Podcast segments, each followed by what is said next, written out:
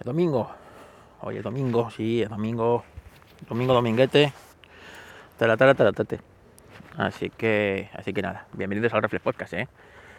El podcast que hablaba de fotografía y ahora ya habla de cualquier cosa. Bueno, a ver, varias cosas. Estoy aquí esperando a mi amigo Gerardo. Gerardo, Mecánica Pod, mi compañero de Mecánica Pod. Eh, y del extinto podcast Esto con Jobs no pasaba. He reconvertido a Real y ahora ya es, eh, no sé, supongo que, que lo retomarán en algún momento, que la vida le deje tiempo. Bueno, que viene aquí a una carrera aquí a Leganés, está cerca de casa. 14-15 minutos. Eh, a correr una carrera radio control. Y digo, mira, pues te veo, nos saludamos, si podemos tomarnos un café, nos tomamos un café, aunque aquí no hay nada, o sea que el café lo descartamos. Y, y aquí está Pistón, olfateando, olfateando aquí pues en un descampado que hay aquí al lado, olfateando todo. Así que, así que nada, un domingo bonito, aunque Pistón y yo ya hemos andado todos nuestros pasos que teníamos que andar ya, ¿eh? ya hemos hecho los deberes, hemos salido a las 7 de la mañana. Bueno, pues eh, mientras esperamos a Gerardo, vamos a contestar, por ejemplo, a Adriano. ¿no? Adriano, la piñata podcast, me estuvo preguntando una serie de cosas sobre la cámara de los iPhone. Cosas que algunas contesté en el anterior podcast de esta semana pasada, que hablábamos de, de, de cómo funcionaban los sensores y tal. A ver, él se pregunta que no sabe qué es mejor. Si una cámara de 12 o una cámara de 48 eh, o una de 108 o tal. A ver. Venga, vamos a intentar dar respuesta. Aunque ya te digo yo que esto es como cuando en matemáticas la solución a un problema es indeterminada. Pueden ser varias. Bueno, pues esto es igual. Os tiene que quedar claro, y esto es un hecho eh, irrefutable, en el que nadie es capaz de decir que no es así, ni siquiera los que piensan que no es así, ¿vale? Pues esto es así. En el que, por ejemplo, es un hecho tan irrefutable como que si algo funciona no lo toques, pues eh, el hecho de que la mejor cámara que existe es la que llevas encima. Eso es un hecho irrefutable. Nadie puede eh, discutirlo. Mm, no hay sesudo sabio que sea capaz de rebatir esto que es así.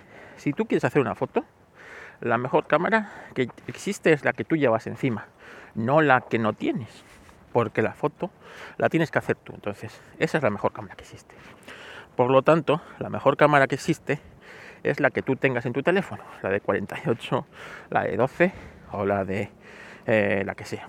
¿Vale? Esa es la mejor cámara que existe para ti, porque es la que tienes. Entonces, o la que, o la que tienes en ese momento, que la tienes que usar. Entonces, esto a ser así, pues, pues, pues, pues. Vale. Después de eso, después de eso, eh, vamos a intentar dar respuesta. En condiciones de luz normal, y él decía que si se disparaba una foto en el mismo instante sobre en mismas condiciones, ¿qué cámara era mejor? En condiciones, en condiciones eh, eh, ideales de luz, es decir, buenas, con luz, buena luz, eh, tal, eh, todo bien. Realmente es difícil encontrar diferencias entre una u otra u otra. Tienes que ponerte, eh, os, puedo asegurar que las pruebas que se han hecho en ese aspecto, la gente va muy a ciegas. No sabes si se ha tomado con una cámara, con otra o con otra. ¿Vale? Sí va a haber diferencias si la tomas con una cámara reflex buena y un bueno y una buena lente, sí tal, pero entre un teléfono móvil otro y otro y posiblemente cojamos cámaras de eh, de un móvil malucho como el mío, un iPhone de 12 megapíxeles, un iPhone de 48 megapíxeles y otro teléfono y en esas condiciones sea muy difícil saber cuál es la cámara eh, digamos, mejor, la, óptima para esas condiciones de luces. Si esa fotografía lo que queremos hacer es una cartelería industrial, etc, etc, etc, ¿vale? Pues evidentemente la mejor cámara va a ser la de más megapíxeles. ¿Por qué? Porque eh, con esa misma foto tenemos mucho más megapíxeles, podemos ampliar mejor la de 12 megapíxeles en el momento que empecemos a estirar la foto de aquí para allá, de acá para allá, no van a faltar píxeles, eh, van a salir ruidos, artefactos, bla, bla, bla, bla, bla, bla, y va a ser peor. Después, eh, eh, así que, bueno, es así. Que no vas a sacar la foto del teléfono, ¿qué tal? Te va a dar lo mismo. La de 12, la de 48, la de 108. Ahora, cuando las condiciones se ponen difíciles, que es que eso es lo, eso es lo, lo, lo donde hay que obtener eh, el equilibrio, ¿no? Porque nosotros cuando hacemos fotos muchas veces no somos, no controlamos las condiciones, no controlamos las condiciones de luz, no estamos en un estudio con luces, estamos pues en, en una habitación, ¿vale? A lo mejor es por la noche, o es eh, plena luz del día, o bueno, vamos en condiciones difíciles, o hay un fuerte contraluz, o, o falta luz, ¿no? Normalmente las condiciones difíciles que más se suelen dar en un teléfono móvil es que falta luz, la luz es mala, ¿vale? Falta luz por aquí, falta luz por allá, y eso quieras que no, se nota. Y bueno, pues al notarse eso, pues ahí es donde entran en juego otros factores. Cuando falta luz, cuando falta luz, la diferencia la va a marcar el sensor más grande, no de tamaño, no de píxeles, de tamaño. ¿Vale? De tamaño. Entonces, a igualdad de tamaño de sensor, imaginémonos un sensor mide lo mismo, y un sensor tiene 48 megapíxeles y otro tiene 12. ¿Cuál, va, ¿Cuál se va a defender mejor? El de 12. ¿Por qué se va a defender mejor el 12? Porque los píxeles son más grandes y esos píxeles van a captar más luz. Por lo tanto, si la luz es, tienes menos luz, esa, esa máquina va a ser capaz de captar más luz y va a poder hacer una mejor foto que una de 48 megapíxeles. ¿Vale?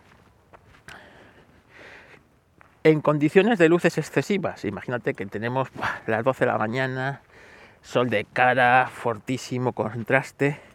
Ahí el de 48 megapíxeles se va a defender muy bien porque pues bueno, capta menos, menos luz, puedes cerrar más el, tiene un poquito más cerrado el diafragma y va a entrar un poquito menos de luz y te va a hacer una mejor foto, ¿vale? Es así. Con uno de 12, pues puedes empezar a jugar con otros valores, ¿vale? De ISO, tal, no sé qué, no sé cuánto, o meterle, meterle unos filtros a la cámara, etcétera, etcétera, etcétera. Mm, entonces, cada cámara tiene su eh, puntos fuertes y sus puntos débiles, pero pues hay que buscar, los fabricantes buscan el equilibrio, el equilibrio entre pues una mejor eh, foto en condiciones de luz eh, difíciles y tal. ¿Qué es lo que pasa? Que por eso los iPhones siempre se han defendido también en vídeo y en condiciones de luces más difíciles, porque tenían una cámara en ese aspecto más pequeña, menos megapíxeles, significa que funciona mejor en ese tipo de imágenes. También menos megapíxeles significa menos tratamiento de información, ¿vale? Luego, lo de los tamaños de los archivos. Si una foto mide es de 48 megapíxeles, ¿vale? Cada píxel es un mega, por lo tanto, ¿vale? Cada, entonces, eh, eh, o sea, te va a, el peso de la imagen va a ser 48. Si son un sensor de 48 megapíxeles, son 48 megas. Si son 108 megapíxeles, son 108 megas. Luego, hay que ver si esos datos de bruto, estamos hablando de los RAWs, ¿eh? los brutos, las cogen y las eh, comprimen, no las comprimen, o hacen un cierto tratamiento. La mayoría de eh, la mayoría de teléfonos comprimen las imágenes un poquito, ¿vale? Sin pérdida, pero las comprimen. ¿Por qué las comprimen? Pues las comprimen para poder eh, grabar menos megas en el, en el disco, se te llene menos y tal. Las cámaras de fotos no suelen comprimir esto, ¿vale? A no ser que tú se lo pongas en el menú, ¿vale? Te lo comprimes y tal. Luego también está a, a cuántos bits de a cuántos bits eh, de color trabaje, si a 14, si a 12, ahí va a haber más o menos información. Cuanto más información tenga el sensor, más megas, más megas va a tener. Pero para ser una idea, yo mi cámara reflex, la Nikon 750, esa dispara a 24 megapíxeles. Lo RAW que a mí me hace son de 24 megapíxeles, 25, 27, dependiendo. Luego yo, esos RAWs, eh, la foto que quiero conservar bien por lo que me interesa, no sé sea, pues ahí está, a máxima calidad. Los que no, yo los convierto a DNG, que es un RAW, eh, digamos, libre, porque las Nikon pues trabajan en su propio RAW, que es NEF, las Canon en el suyo, que es DR2, etc, etc, Bueno, pues yo lo hago en DNG, y que es, es un RAW libre de Adobe, y sé que al ser libre, eh, pues cualquier programa interpreta bien esos RAWs, ¿vale? Pierdo tiempo, los convierto, entonces ahí eh, le meto una compresión con pérdida y tal, que luego la imagen eh, para lo que me interesa la puedo trabajar bien. Y hay RAWs que se me quedan en 7-8 megas y otros se te quedan en un poquito más de... pero vamos, para que veáis que esto es así. Así que Así que nada, que espero eh, haber resuelto un poco esa duda. No hay cámara mejor o peor. Cada una es buena en, es como ¿qué es mejor, un coche o un camión. Pues depende, ¿vale? Si quieres ir de punto A a punto B de una manera rápida, sencilla y tal, pues un coche. Pero si quieres ir del punto A al punto B cargado de cosas, lleno de mercancía, pues lo ideal va a ser un camión. ¿vale? Porque si no con el coche te va a tocar hacer muchos viajes y no vas a poder llevar toda la mercancía y si cuando consigas llevarla has metido tantos viajes que te ha salido mucho más caro. Cada cosa tiene su ámbito de acción, entonces los fabricantes intentan encontrar ese punto de equilibrio entre lo óptimo, lo que conviene y lo que les interesa, que es otra. Pero claro, como argumento de venta es mucho más fácil vendible o mucho más vendible una cámara de 48 megapíxeles porque parece ser que más es más es más. Ya está más es más y parece que es mejor pero no necesariamente. Y esto es así. Excepto que no haya una respuesta concreta Adriano eh, pero pero pero pero pero es lo que es.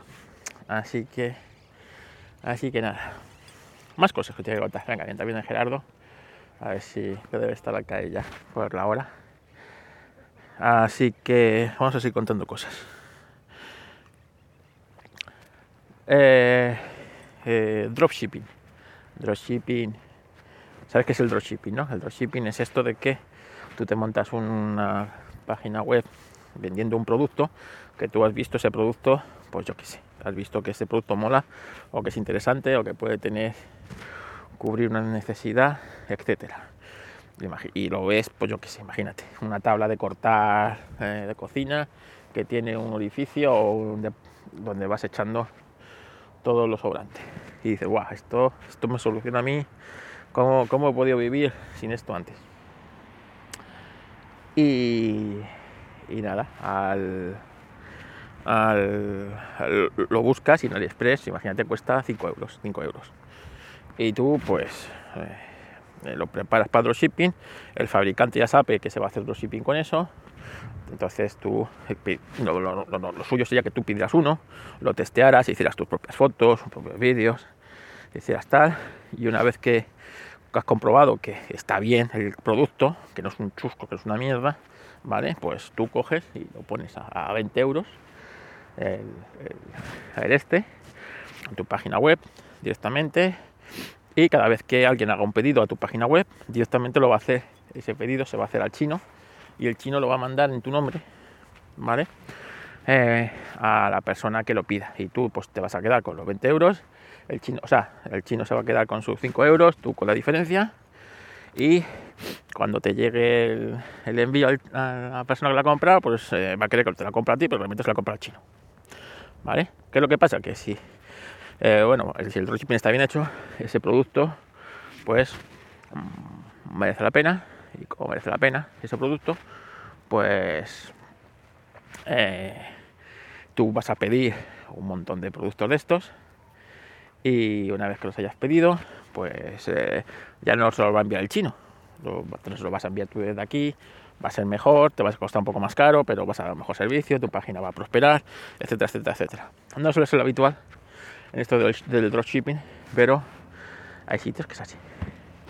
Bueno, pues eh, Apple, Apple hace dropshipping. sí, porque esta semana está escuchando yo a Rafa, de, Rafa de Wintable, eh, de Leña Mono, sus, eh, como íbamos siguiendo por donde iba su Mac eh, Mini M2 Pro. Mira, es como el que me quiero comprar yo.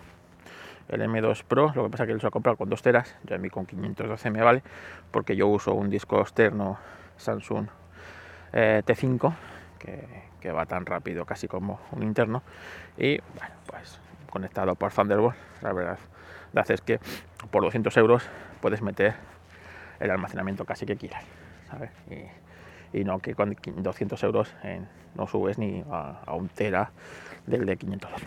Pero bueno, cosas de Apple.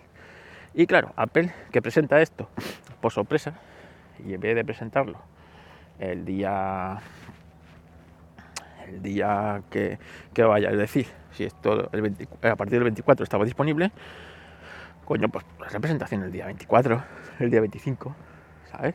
No, la hace el día 15, la gente pide las cosas y quien se las envía, Foscon desde China, ¿eh? hace un dropshipping en vez de coger y lo que sea lo suyo, ¿no? Si es que te traigas los containers que te tengas que traer de tus productos a las distintas eh, a las distintas pues a Europa. Esto para para Estados Unidos esto para para Asia no lo que sea. Y allí pues llega el, los tantos containers de productos de Apple a, yo que sé, a Rotterdam imagínate al puerto de Rotterdam. Y allí se distribuyen vale se distribuyen pues han llegado tantos. Venga pues esto va para eh, la delegación de España esto va para la delegación de y así cuando tú pides a la página web de Apple, vale, pues ya tienes aquí el producto, te llegan 24 horas y ya está. Y, con polvo de habas, lo que, se supone que es Apple, una especie premium, ¿no? Desde que el momento que tú decides comprar un Apple hasta que te llega a casa. Bueno, pues, pues no, hace dropshipping, ¿sabes? es con el que te lo manda y tú estás siguiendo ahí tu cacharrico los días que sea necesario hasta que te llega. Apple, claro. Si es que tiene que hacer dinero por cojones. Tiene que hacer dinero por cojones. En fin. Bueno, pues ahí veo que llega ya Gerardo. Así que, venga, hasta aquí el Reflex Podcast de hoy domingo. Espero que paséis una semana que viene muy, muy bien. Yo voy a estar en Barcelona, así que no sé si podré grabar mucho Reflex Podcast. Un saludo.